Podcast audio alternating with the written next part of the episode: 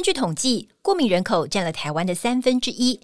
面对换季、冷热交替、空污来袭，长春乐活百益敏益生菌取得国家健字号辅助调整过敏体质认证标章 LCW 二三专利菌株，常温保存最便利，可以直接搭配开水吞服，或是打开胶囊加在饮料中服用，让过敏体质达到保护的效果。长春乐活百益敏益生菌是过敏的金钟罩。立即点入下方链接结账，输入 F R E E FREE，立即取得两百元折扣券，限领用一次哦。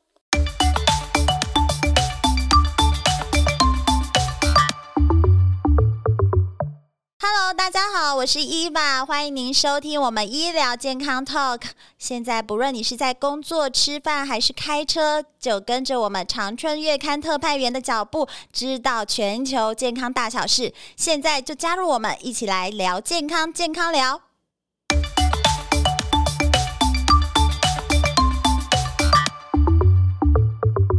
好了，我们今天要讨论的主题呢，先来分享一下伊娃最近在网络上看到的一段文字：没手机没人生。如果你找不到手机，或者手机忘记带出门，我相信很多人都跟我一样会有焦虑。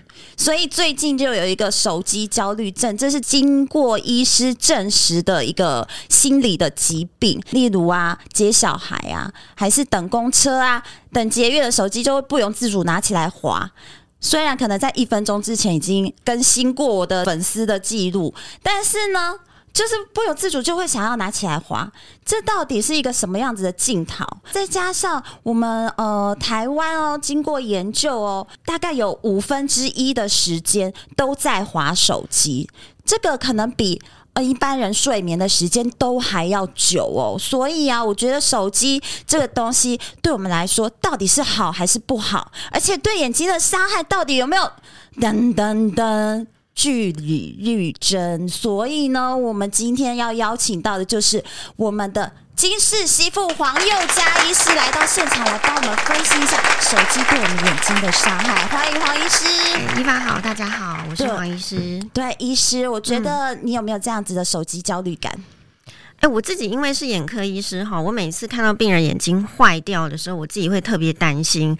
然后我每年都会去参加医学会嘛，所以一报告讨论下来，我都会特别提醒自己不要手机成瘾。而且其实手机有功能啊，它会提醒你你一天大概看多少小时。哦、嗯，其实有一个统计，嗯，然后我的手机其实蛮常会跳出来，就是统计说上一周减少了百分之二十几啊，或是百分之多少。我觉得大家要善用手机的。各种功能嘛，是。你很喜欢用手机，很喜欢交朋友，是没错。嗯、可是我自己常常哈，就是因为我们门诊的时间很短，嗯，嗯看一个病人最多呢，可能你真的要好好劝诫他也是不可能，所以我比较擅长就是用很短的语句，然后就。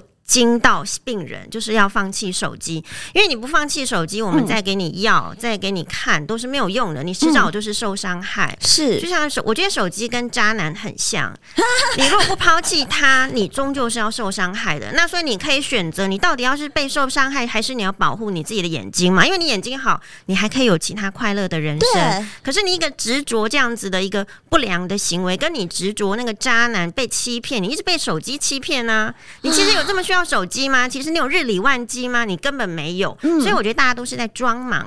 哦，装忙。对，所以我就会直接告诉病人说：“ 哎、欸，请问你是日理万机吗？呃、哦，你你是不是太忙？那你因为手机，你有赚到多啦，朋友多，你有赚到真正很多朋友吗？你有真正赚到很多钱吗？你有赚到这些东西，可是最后失去健康吗？其实你都没有。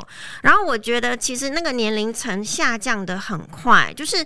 我记得我以前国中，哎，不是国中哦，大学的时候去日本旅游，嗯，然后因为日本我觉得比我们快大概十年。我那时候去旅游的第一个印象是，怎么他们坐在他们的这个地铁上都在看手机。我想说，哦，他们真的是很忙碌的工商社会耶。对，没想到十年之后，原来是手机普及了，我们每一个人都会变成那种状况。是对，所以其实我们是。不自觉的被手机制约。嗯，那我的门诊有看过，我自己觉得最夸张的例子是有一个国中生。是，你会觉得国中生、高中生不是应该要好好努力念书吗？可是真的很喜欢打手游啊！现在手游游戏多好玩，而且一一打可能是三四个小时就黏在椅子上。哎、欸，其实我们不反对大家看手机，因为它确实是必要的生活。嗯、你三 C 你才会智慧，才会方便。嗯，但是你不能看太多。本来是想要求智慧的人生，变成很奴钝、很愚钝的人生，钝掉。我看到的那个病人，就是你滑手机太多，他跑来我面前，他就是一副很钝的样子。嗯、然后妈妈会旁边就是一直抱怨说：“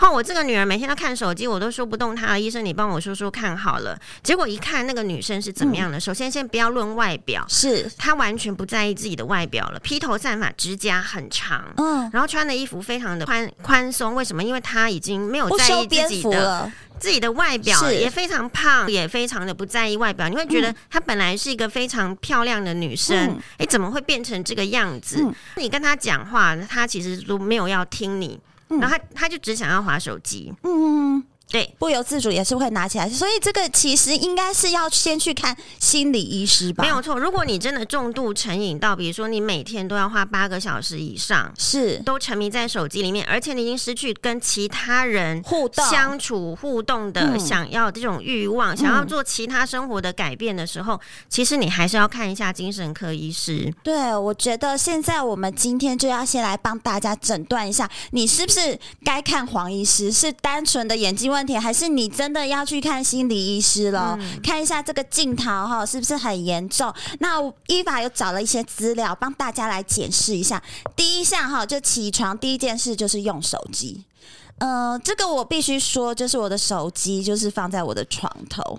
嗯，所以我还是要就是用手机来调闹钟的那一种啦。这个很危险，你的床很大吗？没有哎、欸，只是床头，所以三不五时，如果小朋友一挥手的话，可能手机就会掉下来砸到人。对，可是我觉得要小心电磁波哦，电磁波有可能会造成脑癌哦，这件事情很危险。所以正常来讲，我们绝对不能把手机放在离头部很近的位置，所以事实上，甚至就是说，我自己睡觉的时候，一定会提醒自己，手机是放在至少要脚脚边以后，绝对不会让它靠近头部，这个很重要。OK，对，因为以前是 PHS，PHS 医院用 PHS 是因为它的那个。电磁波比较低，低功率，嗯、可其他手机的电磁波的功率其实是对脑部会有影响。这是第一个，所以，所以这个已经不是心理和眼睛的问题，这是脑的问题了。对啊，就是要我们我们现在四个人就有一个人癌症啦，哦、所以我们还是要把那些可能致癌的因子要把它推远一点。OK，, okay 手机就是一个。好，今天就是把手机都放在客厅好了，就是闹钟不要叫我，小孩自己起来。可以吗，手机还是可以很远很远的叫啊，那你就爬起来再去把它关掉就好了。太冷了，对，还是叫老公起来好了。所以第一件事情，如果你呃把手机放在你的房间的话，我们还是要保持安全距离。大概就是大概是多少？就是脚的距离，你身高的距离嘛。其实你把它就是摆，至少我觉得至少要有三十公分以上。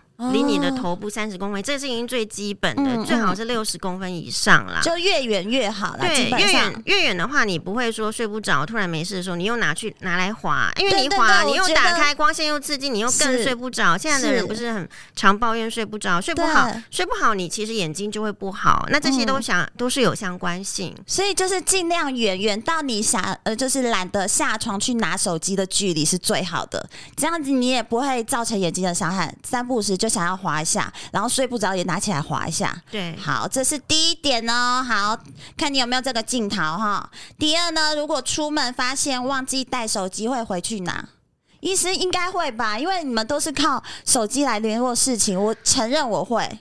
我也会啊，这个这个很正常啊，所以应该是会回去拿，因为你所有重要的事情都记录在手机，而且手机如果你搞不清楚它在哪里，你有可能有一些资讯啊，或者是银行的外流，你还是得要找到。这点上哈，我觉得很难防备。所以，我觉得这一点是正常的啦，对一般人来说是正常的。好，第三就是感到无聊的时候就会划手机，在场的也可以看一下自己。中了哪几样哈？感到无聊的时候就会划手机。我承认我是真的，因为我五分钟在等待小孩的时候，下课的时候我会拿起来看一下。而且真的不夸张，就是我们在等小孩，你看每一个爸爸妈妈。几乎都是没有在聊天，在讲话，都是拿一个手机出来晃，每个都是低头族。我觉得只要那个身体健康、精神还足够的话，大概都会拿起手机来，真的消磨时间。是，那我觉得主要是因为手机里面的内容、网络啦，嗯、或是现在听 podcast 也是可以靠手机听嘛。对，所以大家变成很依赖它。嗯，对，只是说我觉得如果是这样的话，你可能要分散，因为你拿手机是用眼睛看嘛。嗯，但是你是不是每一个节目你都需要用眼睛看？哦，你其实也可以听，用听的。对，嗯，就是 podcast，我觉得最重要的功能就是减少滑手机，可以用听的。就是你随时随地就呃想要听的时候就可以听，不想听没有时间听的时候就暂停，这是非常方便的。而且耳朵好像没有眼睛那么容易累。哦，对对对，我们眼睛大概三十分钟，其实我们就觉得你应该就是眼睛很容易干掉，嗯，因为本来我们正常眼睛是一分钟可以眨个十十六下左右，但是当你很专注在盯着手机的时候，你大概只有眨个七八次，嗯，你眨个七八次的话，你自己有分泌泪水是没有错，可是你没有办法平均借由这个眨眼的动作散布到眼球表面的时候，眼睛是很容易干燥的。哦，如果滑手机滑太久，眼睛干涩是正常的。应该就是要休息了，对不对？对，就以前大家可能没有办法，现在你三十分钟你划个手机，你追剧你不止三十分钟，嗯、或是看任何的网络，你很容易不知不觉就超时。是对，所以你在不知不觉下，其实你也不想要对你的眼睛这么差，可是就是你无法控制那个时间。对，嗯，就是不由自主就会越看越久，越看越久。这一集没追完，太可恨了。这一集一定要追完。这一集追完了之后，哎。好像不够意犹未尽，在追第二集，然后莫名其妙就看到完结篇了，对所以一个一整个晚上就这样过去了。可是比较特别的是，我觉得一天二十四小时，大家可能就是手机打开来检查一下，超过八个小时以上的很多。嗯，事实上，之前的眼科医学会有统计哈，台湾大概。有六成以上的民众每天是划手机超过三小时的，是对。那只是说你你划那么多手机，你留在你脑海的印象非常的少，嗯。所以我觉得生活在今天，其实生活的脚步是很繁忙的，对。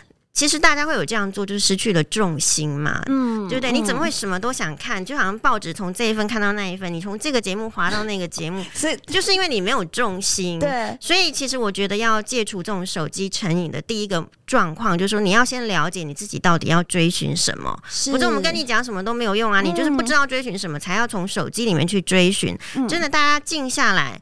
多思考一下，想一想，你到底你这一生你要追求什么？难道是追求白内障跟黄斑部病变吗？哦，oh. 如果你追求的是黄斑部病变，那你就继续划手机嘛。好可怕，好好严重，好严重。对啊，你追求的是什么？先问自己。对，了解自己，就是为什么要划手机？就是黄医师说的对，为什么我要一直就是不停的看网络的新闻呢？好像这一篇新闻看完再看下一篇新闻，好像也就是嗯，这样电视都不用看了，就是电视新闻可以关起来了，不用再看电视新闻。就是我们大大家在划手机是为了什么？是为了公事，还是为了交友、嗯、交朋友，还是为了什么？先问自己一下。然后另外呢，还有一点就是，这个就是黄医师说的装忙，就是你可能会避免哦，可能我在一个聚会的时候，尴尬的场合，为了避免这种尴尬、很冷场的气氛，就会。假装在听电话，假装打电话给朋友，假装在 就是这种尴尬的尴尬癌。化解这种尴尬癌，所以要把手机拿起来划一划，接电话啊。可是我觉得手机它有一个特性，就是你发现那些手机成瘾症的人，就会变得话越来越少，是，然后越来越不知道怎么跟人互动。哦，社交对，因为你你等于是变成就是很迟钝的，你只要看，然后接收，嗯、你并不需要试出一些你自我的想法跟讯息。嗯，所以哦，其实我们这样讲也对病人不好意思。可是，比如说在手机还没有流行的时候，我们在看病人，我们还会觉得。比如说跟病人之间有良好的互动，你问他说你到底是怎么怎么了，他会好好的跟你分析他的病情，是，然后跟你讲一些话。可是现在我们发现，你问他什么，他有点答非所问。哦，讲不出来，他有点不太会表达自己到底发生什么事情。嗯、那我觉得就是因为他接经由这个手机划网络或者怎么样，他接收外界的资讯太多了，嗯、他一直在接收，可是你没有去消化，没有用成你要的东西，变成你就没有办法跟人沟通，甚至连最基本的我们在问诊，哎、欸，你这个针眼肿多久了？啊，就几天，到底几天？其实我也不是很清楚。对，大概会变成这样。反而也没有在在乎，你没有在乎自己，对，你只有在在乎外界，这是非常可惜。其实最珍贵的人生不是自己嘛？嗯，可是你都不在意自己，那旁人更不在意你啊。我觉得也是啊，就是因为你不需要，你对着手机不需要讲话，对，所以讲话的能力就会减弱了。会变得很差，哦，不是进步，对，会变很差，很差 好可怕，哦！这个镜头也蛮可怕的。所以宅男宅女越来越多啊，对，所以一方面嚷嚷的说我要认识好男人、好女人，可是一方面就是。就算是好女人、好好男人堆到你面前，你也没有办法让他吸引你，因为你没有办法有互动的能力。哦，对，这个就是影响了社交，社交影响很大很大。那没有能力，你的自信心就会越低，越不敢出去，越不敢出去，越越耗在家里。对，对，就是一个宅男宅女的表现。所以呢，这个也就是第四点，看你有没有中哦。第五点就是划手机的时间越来越多，自己有没有自觉？滑手机的时间越来越多，我自己是刻刻意的把它减少。真的，我觉得是真的需要做到刻意耶，不然你会很难，就是控制你自己想手机拿出来的那种欲望，对对，所以是要经过自己的呃反省哈，醒思，就跟医师一样，要时时的提醒自己，我现在应该要做什么事，而不是看手机。可是我觉得人生反省是很难的，嗯、比如说男人如果没有老婆跑掉的话，他会反省自己吗？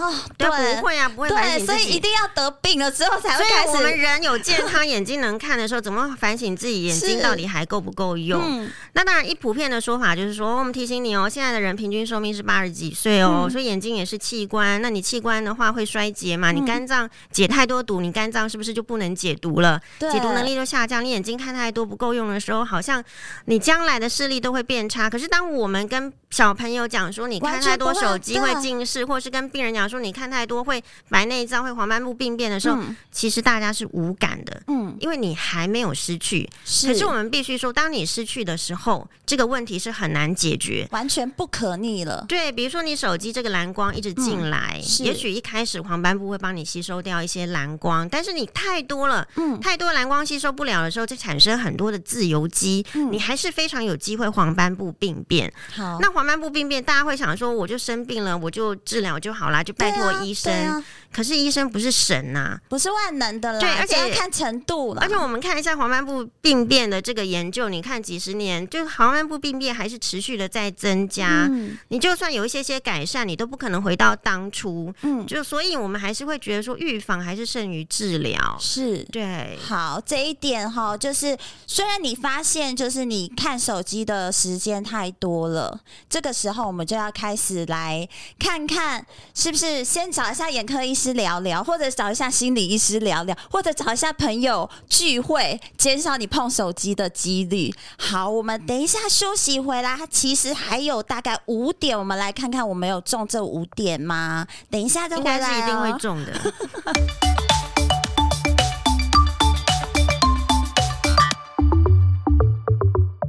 吃 UC Two 保固行动力要如何选择呢？长春乐活灵活乐捷使用了四项高单位专利配方，保固行动力，美国专利原厂 UC Two 专利机关萃取食用玻尿酸，专利姜黄萃取以及专利纳豆萃取维生素 K，哇，全部都是专利配方，共有数百项的专利以及研究文献。一天只要两颗，不用额外像其他一般 UC Two 还需要再补充玻尿酸、姜黄、钙、维生素 D，一天要吞好多颗，一盒可抵好几瓶，省更大。长春乐活灵活乐捷是保固行动力 CP 值最高的选择，立即点下方链接结账，输入 FREE FREE，立即取得两百元折扣券，先领用一次哦。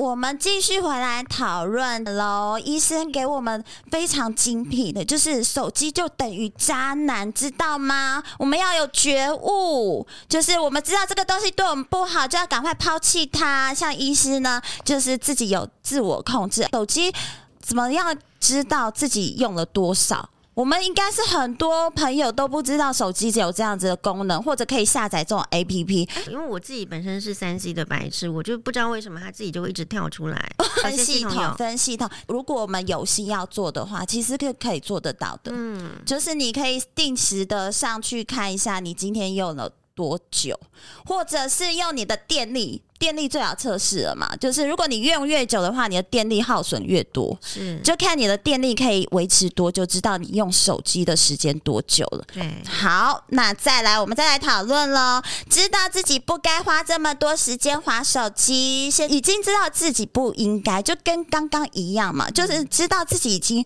就是划了这么久了，是不应该。但是呢，Let's all，嗯，就是没有任何的。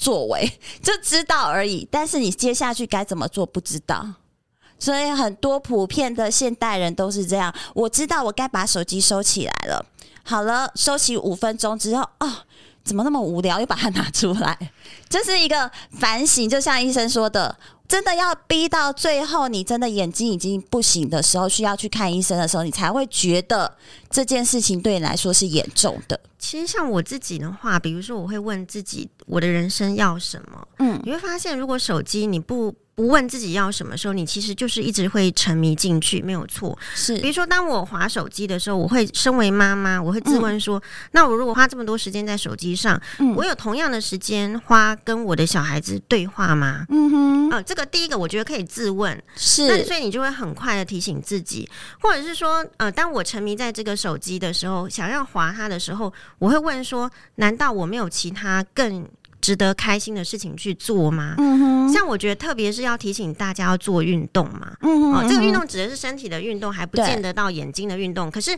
如果当我有把做运动这件事情放在心上的时候，嗯，哎，其实我手机是不是就至少少一个小时？因为我要去做运动一个小时。哦，可是其实大家就是嫌懒嘛，因为你照顾小孩很累。我们发现很多的呃妈妈会让小孩子看手机、平板，然后阿妈呢，因为也没有体力带小孩子，所以也让手机。看平板，对，可是我们就会觉得很困扰。眼科医师觉得很困扰，是这些小孩子到门诊，你会发现近视很难控制。嗯，现在三四岁就一直在看手机、平板，然后近视一两百度以上的小朋友非常的多。三四岁就开始了，对，而且这一类的型，这一类型呢他更难戒。比如说是因为爸妈想要休息，所以让他看手机。是，可小孩子是无辜的，他根本不知道手机对他的这个视网膜的发育或怎么样有影响，他们都不知道。嗯，所以。我们就看到近视比例就越来越高。对，我真的发现，就是去百货公司美食街的时候，你就可以看到很多阿公阿妈或者爸爸妈妈在吃饭，小朋友也在吃饭，没错。但是他前面就一个平板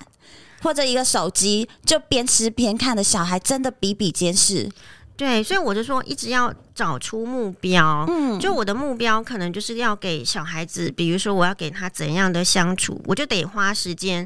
其实可能是一两个小时，比较多。但是从这个花时间里面，你至少就可以让你跟你的小孩远离网络。也许什么都不要做，就互相聊天，也可以三十分钟就过去了嘛。对，好，这一个部分啊，就是你应该应该把就是一天你要做的事情做一下安排和分配，你就会。减少空余的时间去划手机，例如运动，例如聚餐，例如你去逛街，就是可能要分配一下你的时间。你今天是如果今天是假日的话，就分配一下你的时间，你就会减少你想要拿起来划手机的时间和频率。所以呢，还有呢，就是手机掉了会惊慌，我觉得这是正常的。就像医生说的，里面太多个资了。现在手机很像钱包了，掉了不惊慌的人比较奇怪吧？真的，啊、所以我觉得我们依赖手机有一半就是它带给我们太方便了。嗯，就是什么东西都可以从手机，现在连就是你都可以不用带钱出门了。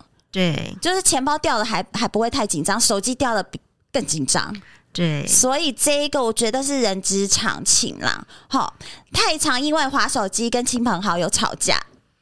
我觉得这个还蛮多的，这个夫妻之间很常见吧？会抱互相抱怨说，太太一直划手机，或是先生一直划手机。是，还有那种有小三的会一直划手机，我们门诊会看过。好，比如说年初的时候来还没有白内障，后来呢他来说说半年怎么白内障就这么这么厉害了？呃、然后呢，就太太就叫先生说出去，说他单独跟我讲一下。他说他这半年都躲在棉被里面跟小三划手机啊。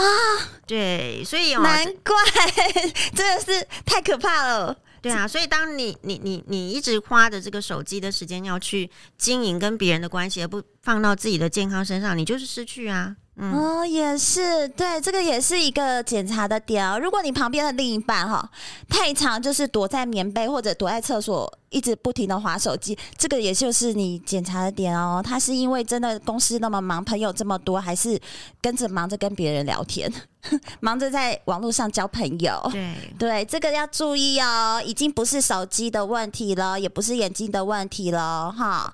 还有开车也想要划手机，这个。我觉得这个很危险，所以这个也是 NG 的行为了。这，这绝对 NG 啦。但是就是有人会在停红灯的时候，还是要拿起来划一下。我觉得这在就是在听众里面，应该十个里面大概会有五个会做这种行为。我觉得比较特别是大家。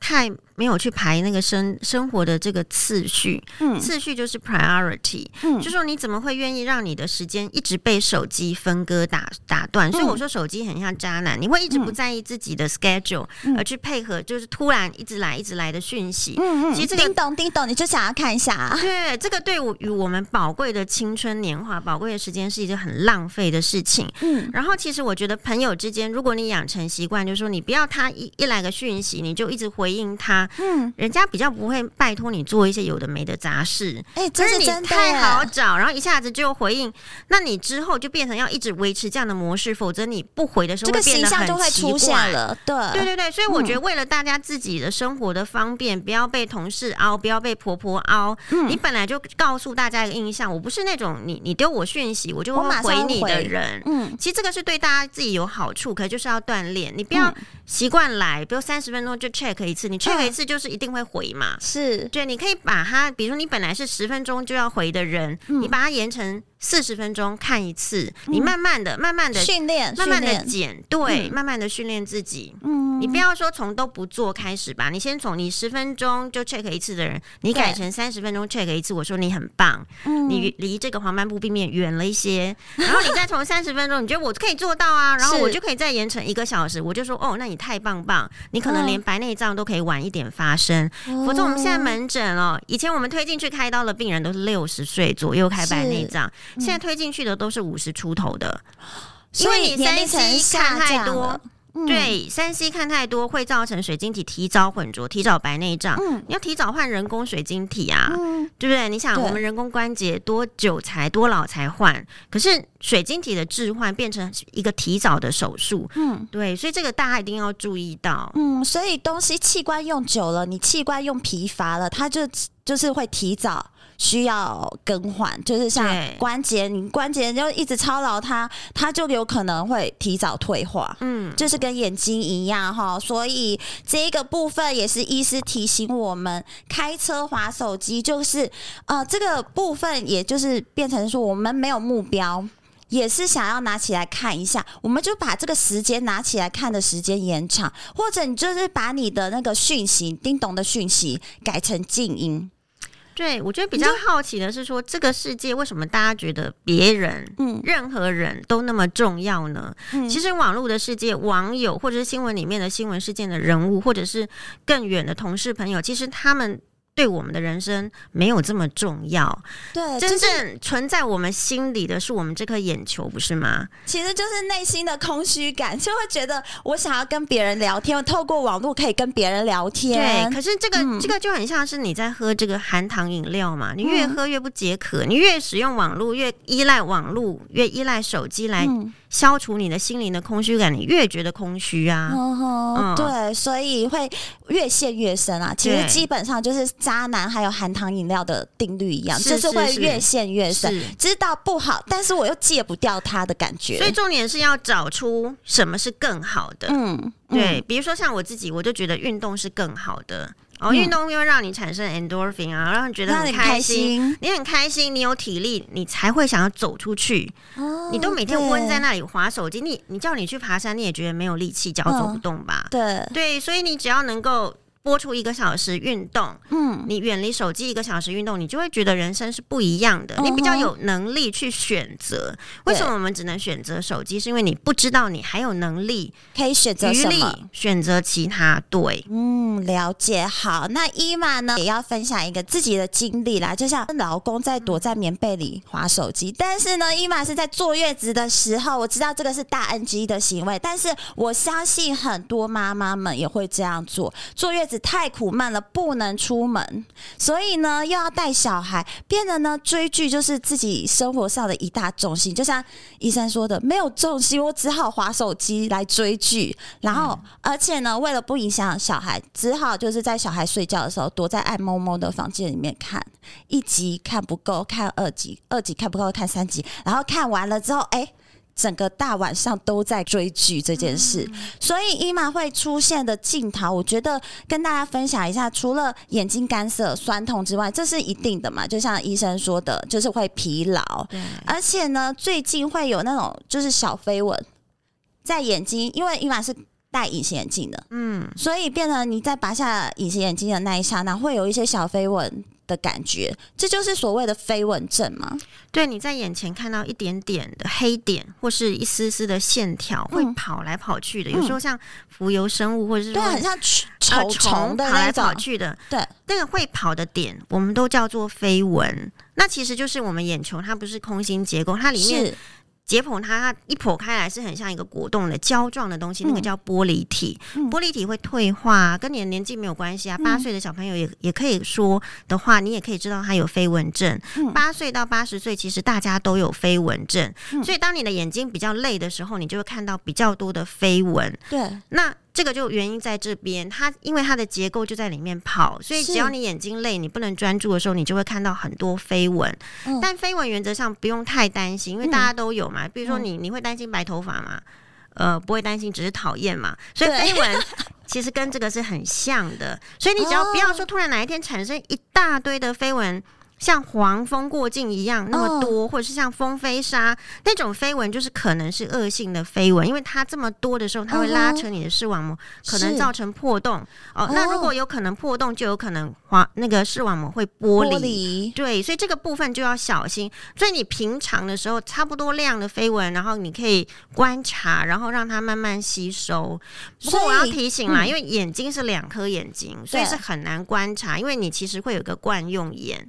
所以你最好在观察的时候是应该是要遮，遮起来，嗯，你要不遮左眼遮右眼，每天看差不多，其实你不用太太担心，可能一年做一次视网膜检查也就足够。嗯、但是如果有出现新的很多的症状的时候，还是要立刻找眼科医师检查。哦，所以飞蚊症是每一个大大部分的人都会有这样子的，绝大多数的人都有。所以其实如果是一般只是点点点点，然后一下子就感觉好了，嗯，这一种就是你多休息。眼睛给他不要那么疲累的时候，你就会看起来就视觉效果就少一点哦。然后，但是如果是你非常频繁的看到这个东西，是黄风过境、风吹沙的那种感觉，有沙子跑到眼睛的感觉，这个时候就要赶快找医师了。是是是。所以，如果我呃划手机的时候干涩、疲累，这种休息了，眼睛就会好吗？我我就问大家一个问题啊：如果你一直坐在那个三温暖里面，针很热很热的话，你觉得你你不涂乳液可以吗？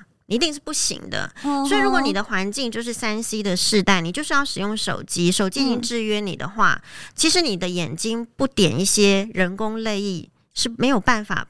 度过这些比较干燥的状况，嗯，而且特别的是，当病人自己眼睛装很干的时候，对，我们给他做干眼症测试，哎，一弄不把不把晒呢，哈，零呢，零他自己都觉得，老把晒，他的人生已经不会不把赛，他还觉得他自我感觉良好。我说你有觉得怎么样吗？他说我不觉得怎么样，对，可是测出来已经是零了，嗯。所以变成是什么？大家习惯，就像你跟渣男在一起久了，你怎么觉得他渣？你不觉得？你觉得你很爱他？对。所以你眼睛已经干到零，都没有泪水的时候，你不竟然还不觉得？可是接下来会有问题，嗯，会可能角膜会容易破皮。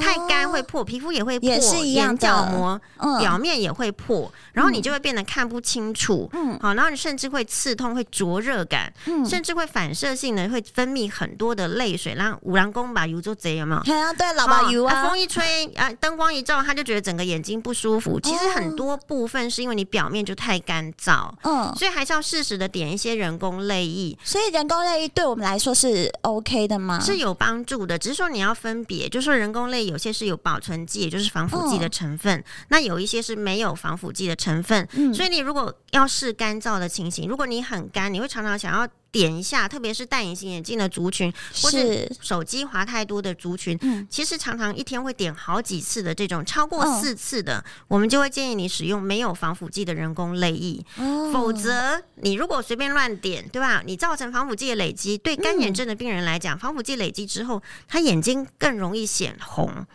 显发炎，然后所以它会更不舒服，所以还是有分别。嗯。所以我觉得最重要的是，你眼睛有问题的时候，先找医生确定一下是什么问题。对，然后医生也会建议你要用什么样子的人。比较难的就是说他不觉得自己有问题，有问题，就像你渣男，他会去找别的男人吗？如果你旁边都渣男，你还是不去看别的好的男人吗？问题在这里。对，所以大家可能要维持好的习惯，就是说。啊，我可能也许每半年、每每一年要看一次眼科医师，知道自己的眼睛状态。嗯，好，我觉得眼睛至少我们还可以这样。你看爱情，我们都没有这样子的，对，没有办法说半年再检视一次，说再检视一下这个男人。可我们可以检视手机，检视我们的人生。是我其实蛮常在门诊的时候，对我的病病人，不管他几岁，我都说。嗯哎、欸，你现在就不能控制手机的话，你以后还能控制男人吗？好、哦，一定是不能啊！对啊，一定不能，太容易被制约了。对，所以可能是，也许我们的听众是女性，我会觉得我们的目标再崇高一点，再再把自己的层次再拉高一点。嗯，你今天可以控制你自己，可以控制你的人生，你将来就不怕你被人家控制。哦，嗯，好深奥。所以呢，如果你现在还是年轻人的话，恭喜你，这一集一定要听。不好意思有一些就是非常。非常精辟的解析，对你自己的人生，像我们这种已经就是年龄过一半，现在要来检视的话，也是来得及啦。就是我们现在先从手机开始控制，对，就是你先控制这个不会跟你抗议、不会有互动的人，养成其他的习惯，了解。嗯、所以人人工泪，刚才医生是说，如果你真的觉得干涉的话，你去。呃，药房可以买到人工泪液，但是可能就是你如果不确定，你一天不要点超过四次，不要超过四次，而且要分一下，如果有防腐剂和没有防腐剂的，是了解。好，人工泪液是可以的，但是不要过量，而且要分清楚。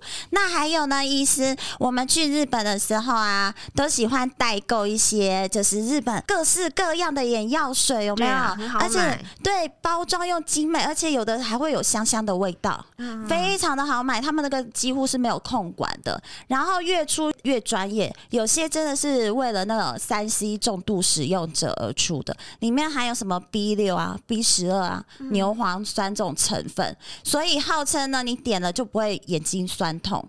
您觉得这个东西眼药水，尤其我们台湾是还没有进啦，但是很多代购都去日本买。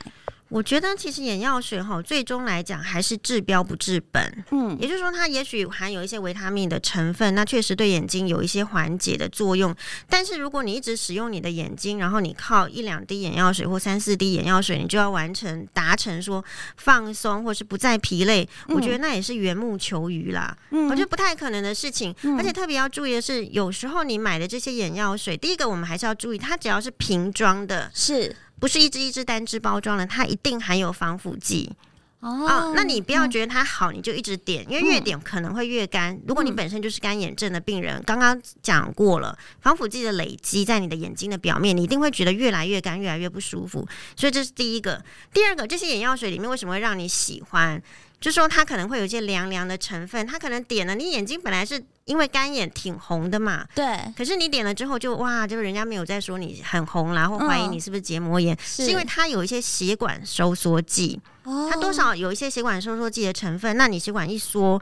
你会觉得好像看起来看似美好，就像渣男一样，哦、看似美好，可实际上是不好的。嗯、因为你的红可能有其他的原因，原因。你点了这些药水，也许 cover 了一两天，可是也许就延误了你其他真正红的原因就医的时间。哦，所以就是把呃症状掩盖住了，对。你不了解真正的症状，是，所以这种眼药水其实还是要小心使用，对不对？对，就是如果你是从，因为我们普遍的人都看不懂日文嘛，所以你也不知道成分是什么，你有没有防腐剂？刚才医师有提醒大家，大部分都有含防腐剂啊，所以大部分都有含防腐剂，那种东西也是不能常点，而且你。刚点下去，你可能症状好了很多，但是呢，你一直长期在点这个东西的，反而会让你有一些眼睛的病变，你是忽略了。对，看似美好，其实呢烂在里面那种感觉。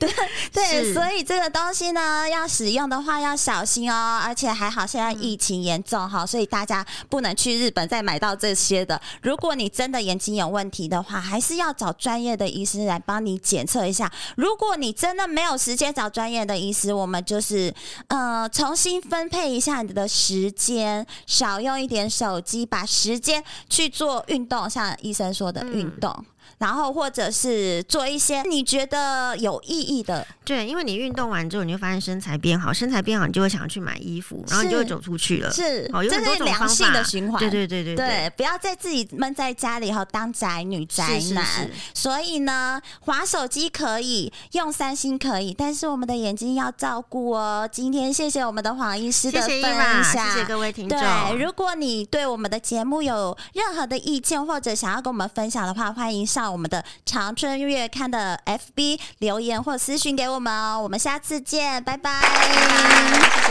谢谢医师。